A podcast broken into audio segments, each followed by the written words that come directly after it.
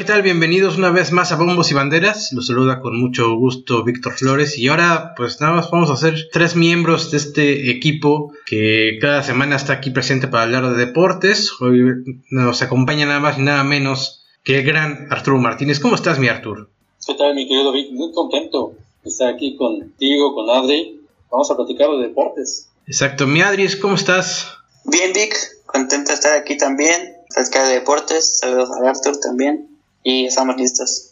Es correcto. Y esta semana nos va a ocupar un tema que, pues, a muchos aficionados preocupa porque vamos a hablar de equipos grandes del fútbol europeo que están pasando por una crisis bastante importante en cuestión de dirección técnica. Eh, simplemente no se le están dando los resultados que, que se esperaría de esos equipos, pues por tener plantillas vastas, plantillas eh, en varios casos llenas de estrellas y simplemente no están resultando, no, no están dando el ancho. Caso muy importante, obviamente, el Barcelona, el cual es un caso del que hemos venido hablando en las últimas semanas aquí en Bombos y Banderas.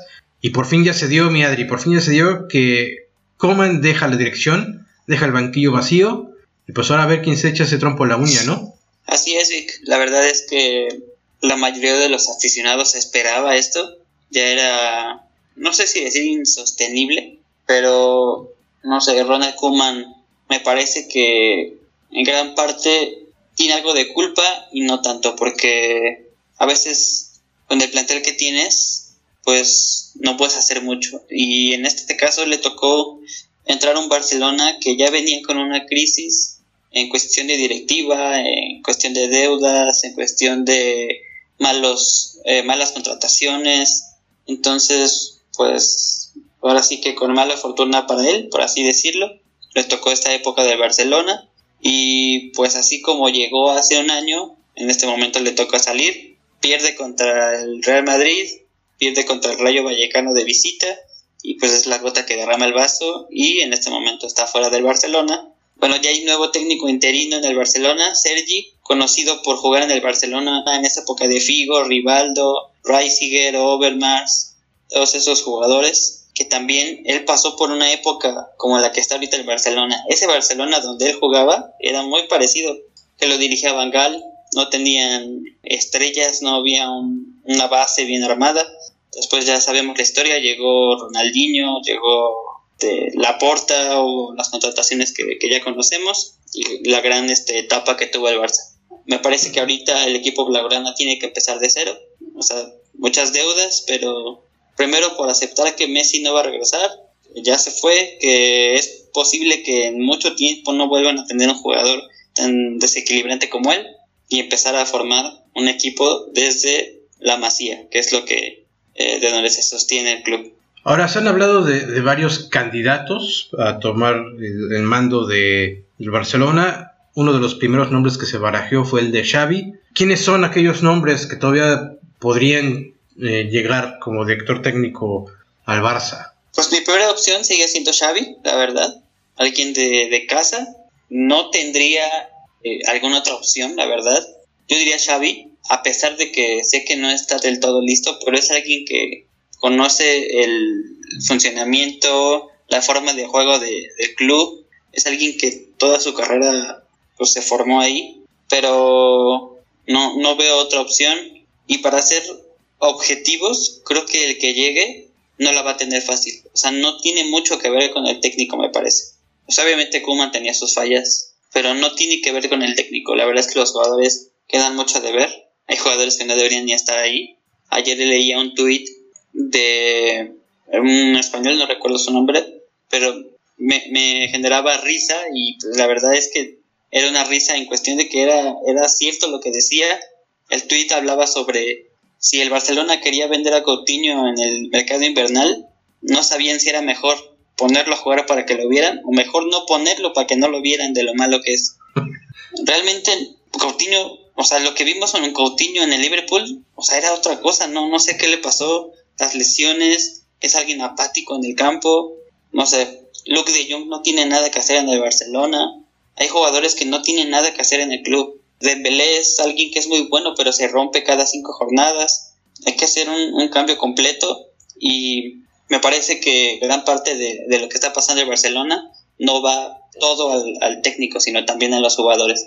Entonces, si hay alguien que podría medianamente elevar a este club, es Xavi, por todo el conocimiento que tiene desde las bases del club. Si llegara alguien más, me parece que sucedería lo mismo que vimos con Coman. Adri, el trabajo que, tiene que hacer Barcelona es eh, sanear financieramente y también trabajar con fuerzas básicas, ¿no? Eh, me parece que han dejado eso de lado, hay, hay nada en realidad y Xavi vendría a aportar justamente eso que tú dices, ¿no? Conoce el equipo, conoce las bases y podría llegar a poner orden en ese sentido. Que tampoco es, es tan fácil y tampoco es tan rápido, ¿no? Trabajar con fuerzas básicas, los resultados no son tan rápidos, pero por lo menos tienes una base sólida para poder competir en un futuro con algo que, que sanea tu, tu, finanza, porque de alguna, de alguna forma no tienes que invertir de golpe tanto dinero, pero sabemos que en el Barcelona hay mucha presión y no la va a tener fácil cualquiera que llegue, como bien dices. También es difícil porque esa generación que le tocó a Guardiola dirigir de, de una masía donde estaba Messi, donde estaba Busquets, donde estaba Iniesta, donde estaba Xavi, donde estaba Fábregas, donde estaba Jordi Alba, Piqué, todos esos que salieron de la masía, es una generación que puede que no vuelvas a ver en 20 años Ahorita de la Masía es Ansu Fati, eh, Gaby, Ricky Puig, ¿quién más está por ahí? Bueno, se me va algún otro, ¿no? Pero no, la verdad es que pues uno no sabe qué va a pasar en el futuro, no sabe si van a mejorar estos jugadores. No hay ahorita una forma de comparar la generación que está ahorita saliendo de la Masía a lo que fue la que dirigió Guardiola o la mejor época, porque estamos hablando de la que dirigió Guardiola del 2009 al 12, o sea, fue llamado hasta el mejor equipo del, del mundo. Entonces, cuando un aficionado se acostumbra a ver un equipo que literal jugaba con el rival, es difícil verlo ahora cuando de plano no le puedes ganar al Rayo Vallecano, ¿no? De visita. O sea, un equipo que, que no te ganaba desde hace más de 15 años, desde la temporada 2001, 2002, 2003. Imagínate.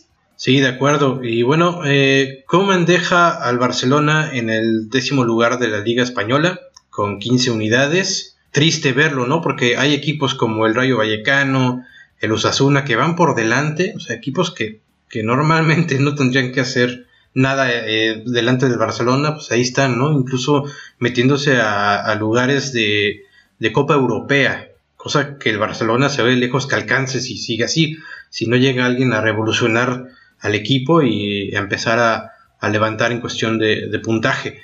Pues veo difícil esta situación, pero también si miramos otras ligas, por ejemplo la inglesa, hay casos también alarmantes, ¿no? Uno de ellos es el del Manchester United, un equipo histórico que siempre está peleando el, campeonato, pero que en esta temporada también lo está teniendo muy difícil, con un director técnico que cuando fue jugador fue muy querido, uno de los jugadores preferidos de la afición, Ole Gunnar Solskjaer, este noruego que se le conocía por ser un elemento de cambio, pero que siempre entraba a revolucionar al cuadro de Manchester. Marcha séptimo de la Liga Premier con 14 puntos, algo a lo que no están acostumbrados los aficionados a aquel equipo, y lejos, lejos de, la tercia que, lidera el campeonato, ¿no? Muy detrás del Chelsea con 22, y se ve difícil que, logre remontarla. Yo creo que, la Liga Premier es mucho más difícil en cuestión de, de nivel del poder remontar posiciones que la Liga Española.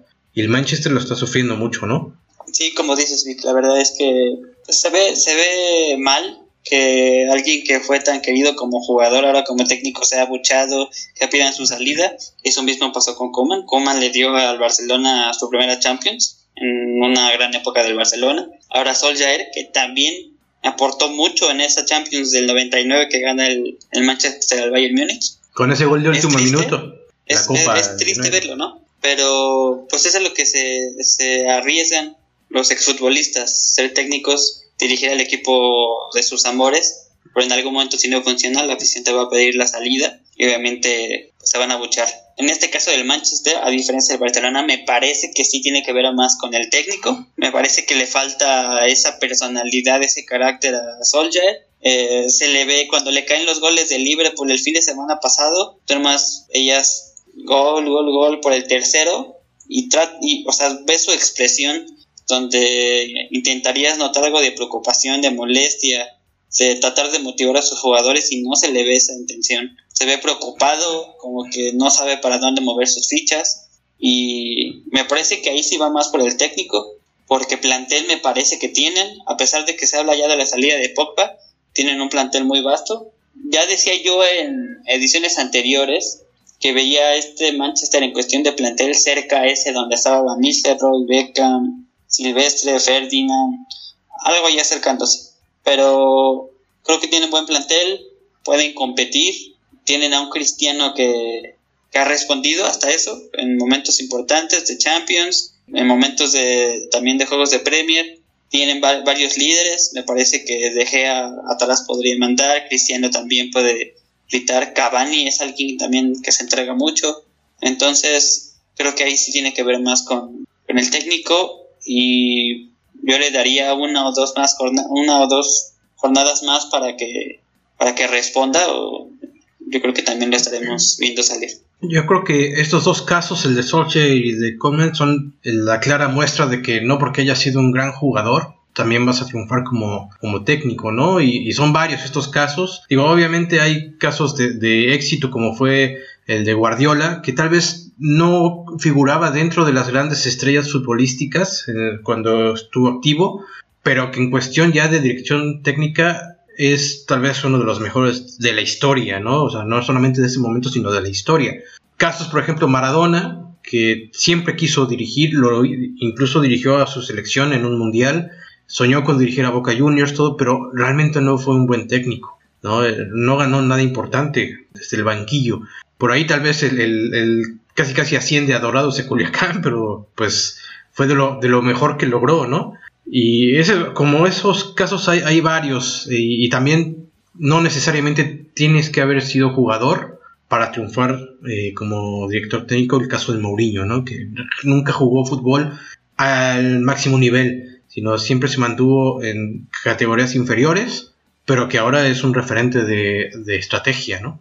Y, hablando del caso de Guardiola, recuerdo que en su tiempo que llega al banquillo de Barcelona, él venía de, de dirigir al Barcelona B y se le cuestionaba tanto porque en sus planes no entraba Ronaldinho.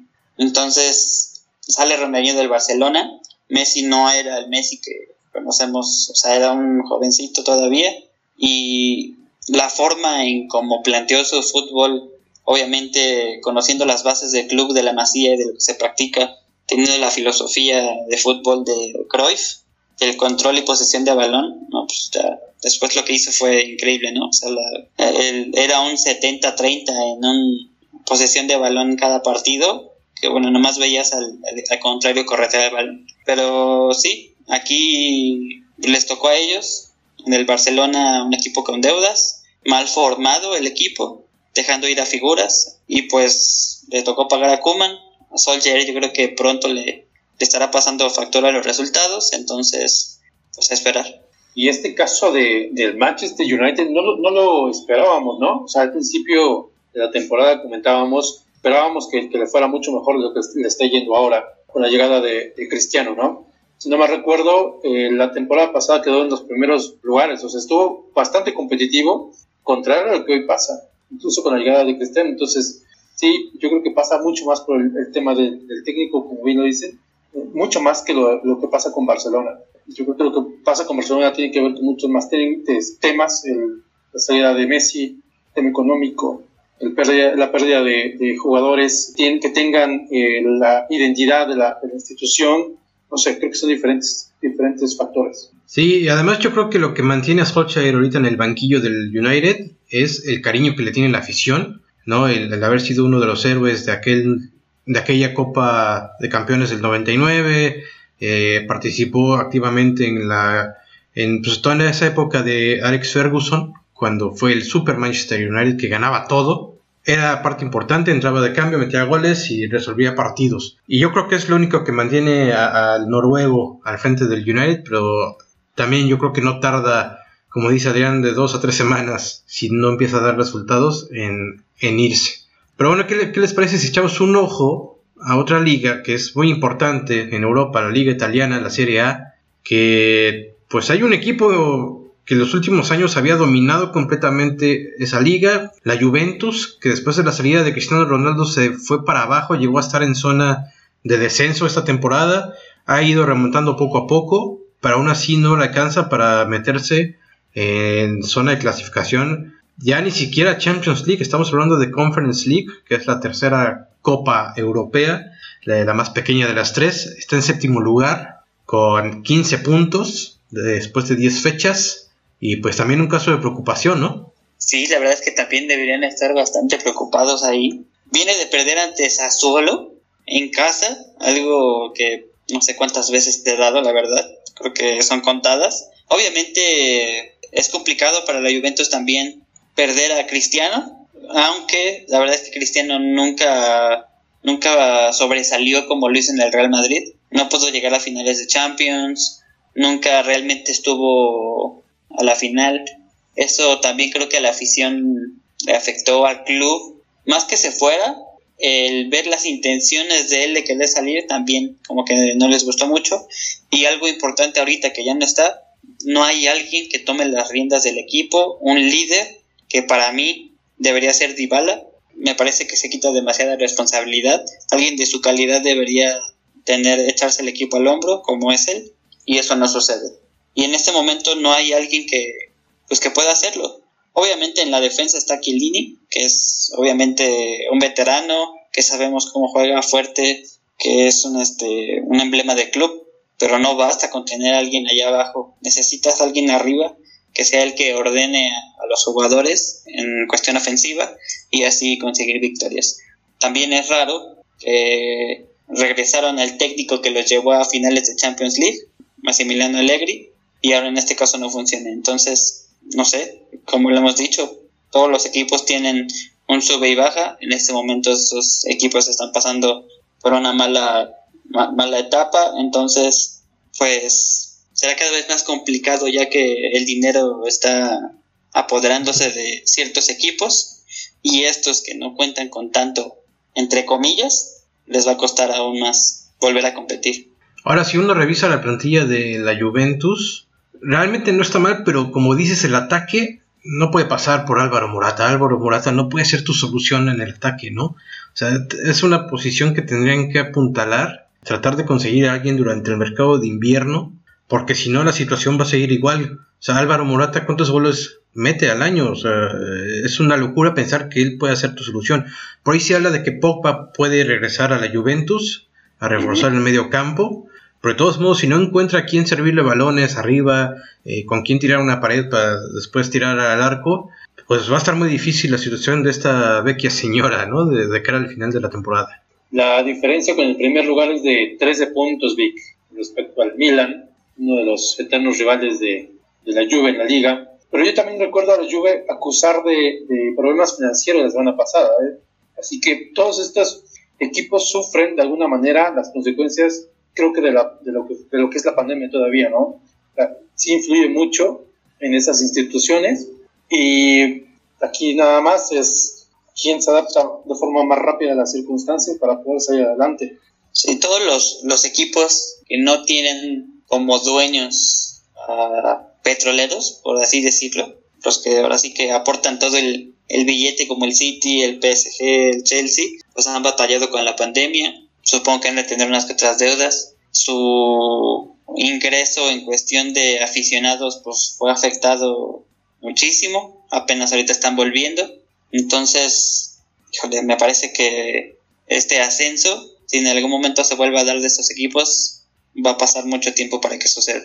Otro equipo que tal vez no está en crisis dentro de su liga, pero que ayer de verdad se vio mal, fue el Bayern Múnich, que fue eliminado de la Copal, la Copa de Alemania por un Borussia Mönchengladbach que pues simplemente lo goleó, lo humilló y son de esas cosas que pasan tal vez cada 50 años, ¿no? Que, un equipo tan poderoso como es el Bayern Múnich se vaya así de pues, un torneo local frente a un equipo que realmente no debería representar mayor amenaza y pues fueron con la cola entre las patas. Sí, la verdad es que sí sorprendió. De hecho, los memes de ayer eran diciendo así es lo que se siente. Entonces, pues si no le pasa muy seguido a Bayern Múnich.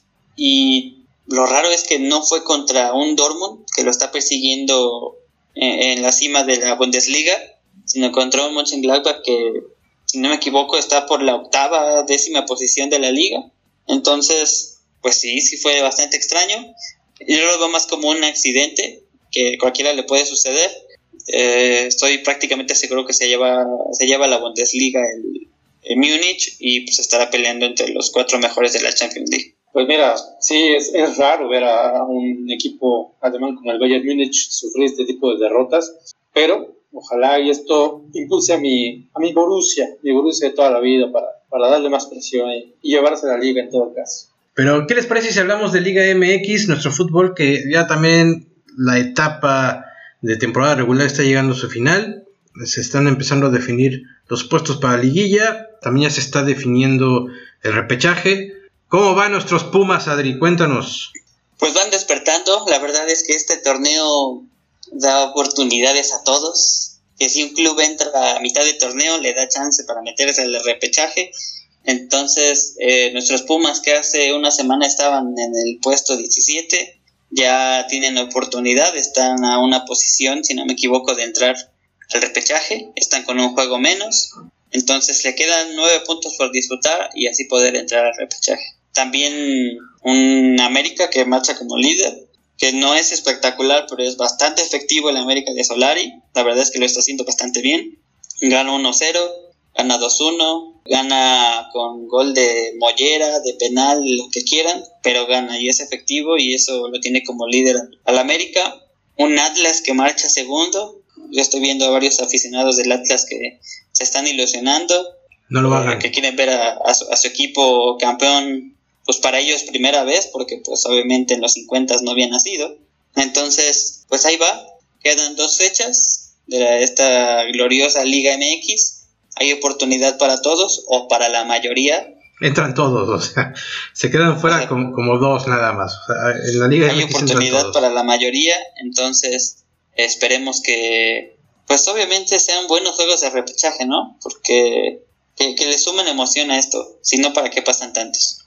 Y la máquina que no termina de levantar, las chivas que, bueno, ¿qué, te cuento? El técnico, el técnico que tienen con Michele Año, ni técnico es ese güey, entonces, eh, no, no, no sé, las chivas que están esperando, yo creo que ya quieren que acabe el torneo para buscar técnico. No, para nada, están en, novena posición.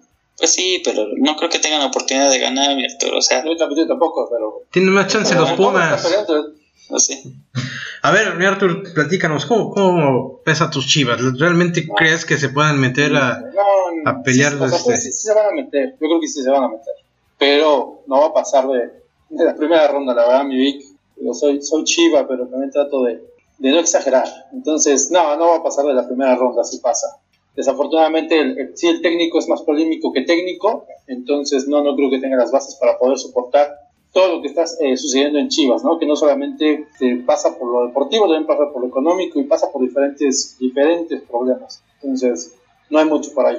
¿A quién te gustaría tener como técnico la próxima temporada? Si es que no extienden al, al Leaño en el banquillo, ¿a quién te gustaría tener ahí?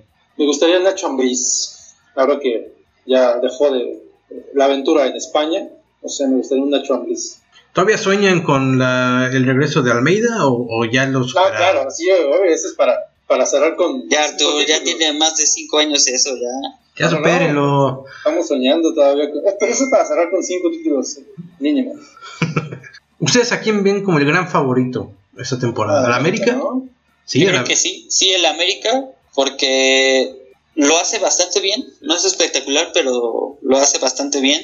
Es muy efectivo lo veo como favorito, pero no, no, no, ¿cómo decirlo?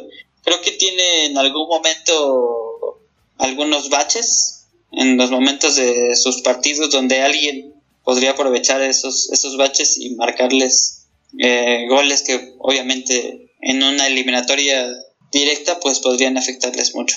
Pero sí, yo creo que el América ahorita es el, el que más, eh, el que mejor practica el fútbol que, que quieren, ¿no? En este caso, Solari. Pues lleva casi 10 puntos de diferencia con el segundo lugar que es el Atlas. El América lleva 34 unidades y los rojinegros 26.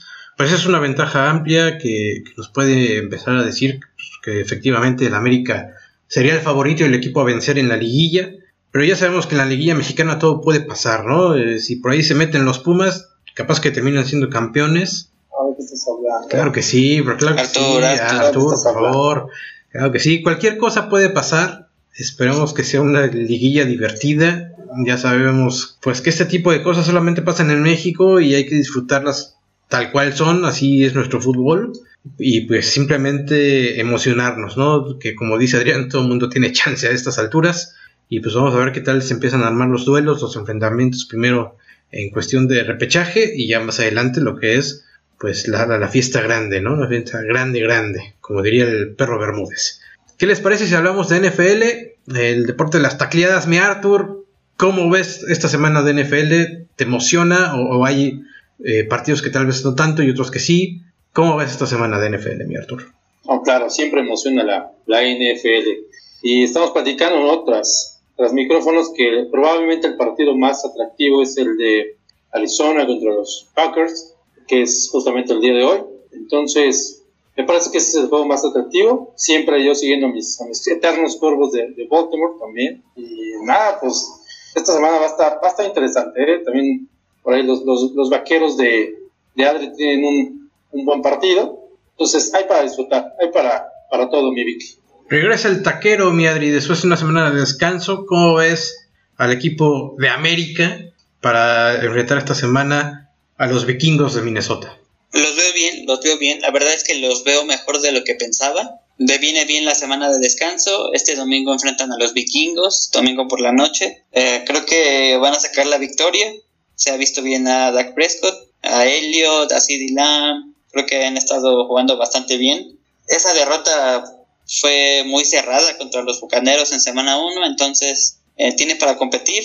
Me parece que terminarán ganando su división y lo importante es pasar a la postemporada, pero los veo bien. La verdad es que creo que van a sacar la victoria el domingo. Ya decía Arthur del juego de, de hoy entre Packers y Cardinals. Los Cardinals que son el único equipo invicto, pero sabemos del, del poderío de, de Aaron Rodgers y, los empacadores, entonces va a ser un buen juego de el día de hoy y pues a ver qué, qué nos deja esta, esta semana 7. Oigan, yo quiero que, que, hablemos un poquito de los jefes de Kansas City y de Mahomes, su quarterback. Mucha gente he estado leyendo en redes sociales está desilusionada por la temporada que está teniendo este joven mariscal de campo que pues es una de las grandes promesas de la NFL a, a futuro, o sea, ya campeón de Super Bowl, y parece que esta temporada simplemente no lo trae, ¿no? Eh, mucha gente está diciendo que, que, Mahomes está desapareciendo, está empezando a, a, diluirse. Bueno, no es que obviamente sabemos de la calidad de Mahomes, pero no puede hacer todo. Lo mismo lo hemos hablado en, en el béisbol, en el fútbol. Es un equipo. Mahomes está haciendo o quiere hacer cosas que no le corresponden. Está alargando más las jugadas, eh, está recibiendo más golpes, la defensa está recibiendo muchísimos puntos, lo que lo obliga a él a, hacer la misma cantidad de puntos para que obviamente su equipo gane. Y bueno, el golpe que recibió el fin de semana pasado, la verdad es que pues casi me lo descuadran ahí, cayó medio noqueado, está queriendo hacer más de lo que, de lo que debe hacer como, como quarterback. Le está costando a los, a los jefes, sí, pero creo que lo más importante en este momento es mantener sano a Mahomes si Mahomes lo pierdes por lesión, tu temporada está prácticamente perdida también. Entonces, pues ahora sí que Andy Reid tiene que hablar con él. Oye, mano, pues, fíjate que así no es, o sea, tienes que cuidarte, no podemos perderte porque se nos va la temporada. Es complicado también porque pues, quieres, obviamente, hacer puntos, la defensa no está funcionando como antes, pero así es como funciona. Tienes que cuidarte y a partir de ahí ver cómo, cómo anotar. Ahora también Kansas ya, ya también es un equipo que, que está muy visto, ¿no? Por, las, por los coordinadores defensivos de, tantos equipos. Es decir, tiene muy buenos jugadores. Mahomes es un gran jugador, no por eso deja de serlo, pero ya también saben leer bastante bien el juego ofensivo que tienen. Ahora, sí, Mahomes recibió un golpe bastante fuerte la semana pasada, lo cual creo que lo, lo hará reflexionar sobre lo que dices. Este, Adri, tiene que cuidarse más, porque así no va a durar con ese mismo nivel hemos tenido, obviamente, durante mucho tiempo casos sobre estos, yo ahorita ves a Rotlisberger jugar y parece que corre con muletas el, chavo. O sea, Russell Wilson está fuera. Ahorita los, los Seahawks con problemas compiten, con un Gino Smith como coreback. En su momento Drew Brees también recibió golpes también muy fuertes. Los de Dak Prescott la temporada pasada no fue un golpe como tal, pero al intentar correr, pues bueno, se nos fractura y se pierde la temporada. Entonces, la clave de este juego es mantener a tu coreback, a tu coreback sano algo que no hace mucho en este caso también Lamar Jackson de los Ravens. Es alguien que se expone demasiado al correr y a ser golpeado. Pero bueno, si sabemos de la calidad de Mahomes y pues así que poco a poco vaya levantando. Creo que al inicio de la temporada nuestros pronósticos estaba que los jefes podían llegar de nuevo a los, al Super Bowl. Ahora creo que no, ya se nos cayó ese pronóstico. Están muy bien los Bills, están muy bien los Titans en esa conferencia americana, entonces vamos a ver qué tal. Los Bills son parte de mi pronóstico. Yo dije que los Bills llegaban a Super Bowl, hay que estar pendiente. Eh, Browns contra Steelers también, un partido que lleva muchísimo la atención, sobre todo porque los Browns están cada vez eh, más grandes, más, eh, más fuertes en, esa división. A mí me, gusta mucho el enfrentamiento. Sí, nada más que con muchas lesiones también los Browns. Ahorita, si no me equivoco, todavía no va a estar Baker Mayfield entonces también parte importante de la ofensiva de, los Browns su recarga en su coreback, claro. Pero pues igual yo creo que pueden competir. Ya hablar de los Browns no es como hace 5 o 6 años, que era una victoria segura. Esa victoria segura ya se da contra los Jets, no contra los Browns. Pero pues esperemos que también sea un buen, un buen enfrentamiento. Rotlisberger, que me parece que está alargando de más su carrera. Entonces, pues a ver cómo le va. ¿A ti quién te gusta para ganar ese partido entre Browns y Steelers, mi Arthur? Yo creo que lo van a ganar los Browns, aún sin Baker Mayfield. Sí, yo, también voy, voy con ellos. Eh, tengo que hablar de mis Falcons ahora sí, porque poco a poco están empezando a encontrar la manera de ganar. Van a empezar a levantar, juegan este fin de semana contra las Panteras Carolina, al mismo tiempo que los Santos de Nueva Orleans y los Bucaneros de Tampa se enfrentan. Si por ahí los, los Santos le, sacan la victoria a los Bucaneros y los Falcons le ganan a las Panteras, esa división se va a apretar muchísimo, se va a poner sabrosona. Y yo solamente estoy viendo que mis Falcons están levantando, van 3-3, eh, sacando victorias. Agárrense que estamos de regreso, los pájaros sucios. Agárrense, mi Adris, ¿eh? No, ¿cómo crees? Los Falcons no tienen oportunidad, no, no, no, tienen, no tienen chance. Y ahorita que hablabas de los, de los Santos de Nueva Orleans, pues también después del retiro de Drew Brees, pues les, ha costado mucho, ¿no? Drew Brees era la clave de ese equipo, esos pases largos que espectaculares que mandaba, entonces pues también es otro equipo que ha venido a la baja, a mi forma de, ver, ya no es lo mismo. Es lo que está pasando ahorita con los Seahawks y Russell Wilson. Los dos espectaculares. Bueno, Russell Wilson sí iba a regresar, pero Drew Brees pues ya se nos retiró. Sí, pues es un proceso de de reconstrucción, ¿no? Del equipo, el poder volver a encontrar a alguien que lidere, que haga que los demás jueguen. Y yo creo que eso les, va a costar un, rato a los Santos de Nueva Orleans.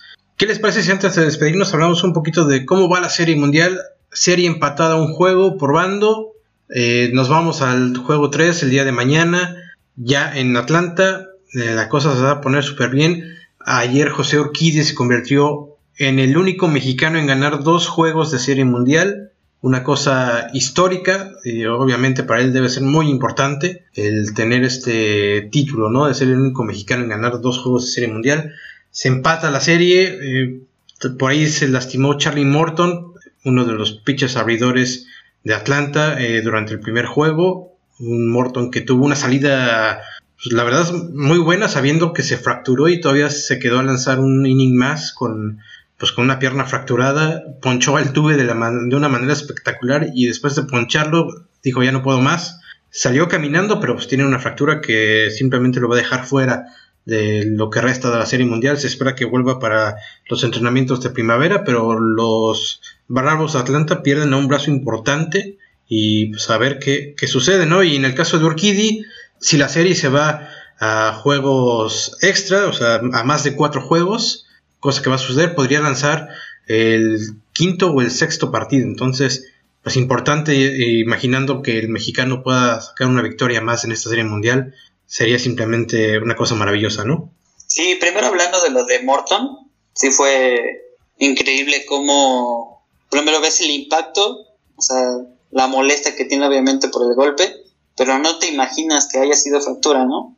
Al regresar todavía la siguiente entrada y, y sacarla, ponchar al tube, la verdad es que se vio, se vio muy bien. Ya después, al enterarse de la fractura, lo vuelve más impresionante. Y lo de Urquide ayer también, gran salida, cinco.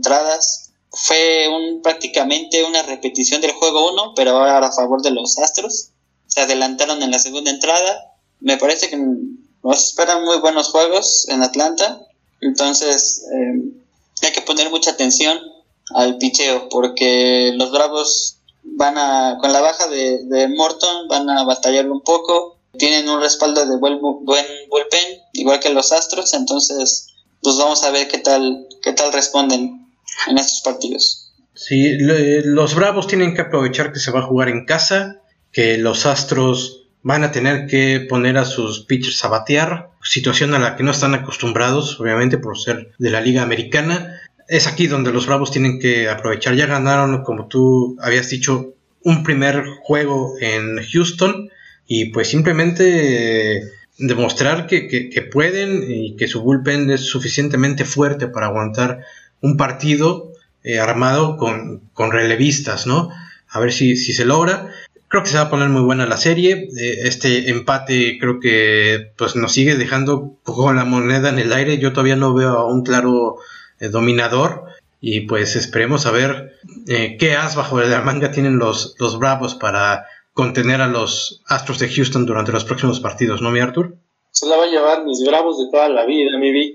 Esta serie se la llevan los Bravos. Acuérdate de eso. Yo espero que la afición de los Bravos haga su trabajo en cuestión de meter presión a unos Astros, obviamente como toda la temporada y todos los campos que fueron de visitante, ya sabemos por qué, que les recuerden la trampa que hicieron, entonces espero que la afición de los Bravos se encargue de meterle presión a los Astros. Esperemos que así sea. Eh, yo creo que sí, porque es una serie mundial. Si ya en, una situación normal de serie mundial la presión es importante, pues tratándose de los astros y, como bien dices, pues todo el historial que ya traen arrastrando, tiene que ser el doble. Tienen que hostigar a ese equipo, cansarlo mental y emocionalmente. Y eh, pues nada, a esperar a ver qué tal se da y a disfrutar lo que sobra, lo que resta de este final de temporada. Pues muy bien, hasta aquí vamos a llegar en este episodio de Bombos y Banderas. Muchísimas gracias por acompañarnos, mi Arthur. Nos estamos escuchando la próxima semana. Nos escuchamos, Vic. Muchas gracias, Adri. Cuídense. Mi Adri Flowers, despídete de tu público, por favor. Sí, Vic. Aquí nos vemos la, más bien nos escuchamos la próxima semana. Un abrazo para el Arthur y pues a ver deportes, que es lo que nos gusta. Le mandamos un saludo a Isra, a Marianita y a Ricky que nos pudieron acompañar pero esperemos que la próxima semana ya se puedan reincorporar al equipo de bombos y banderas. Muchas gracias a ustedes, disfruten el deporte, vean mucho y sobre todo practíquenlo. Hasta luego.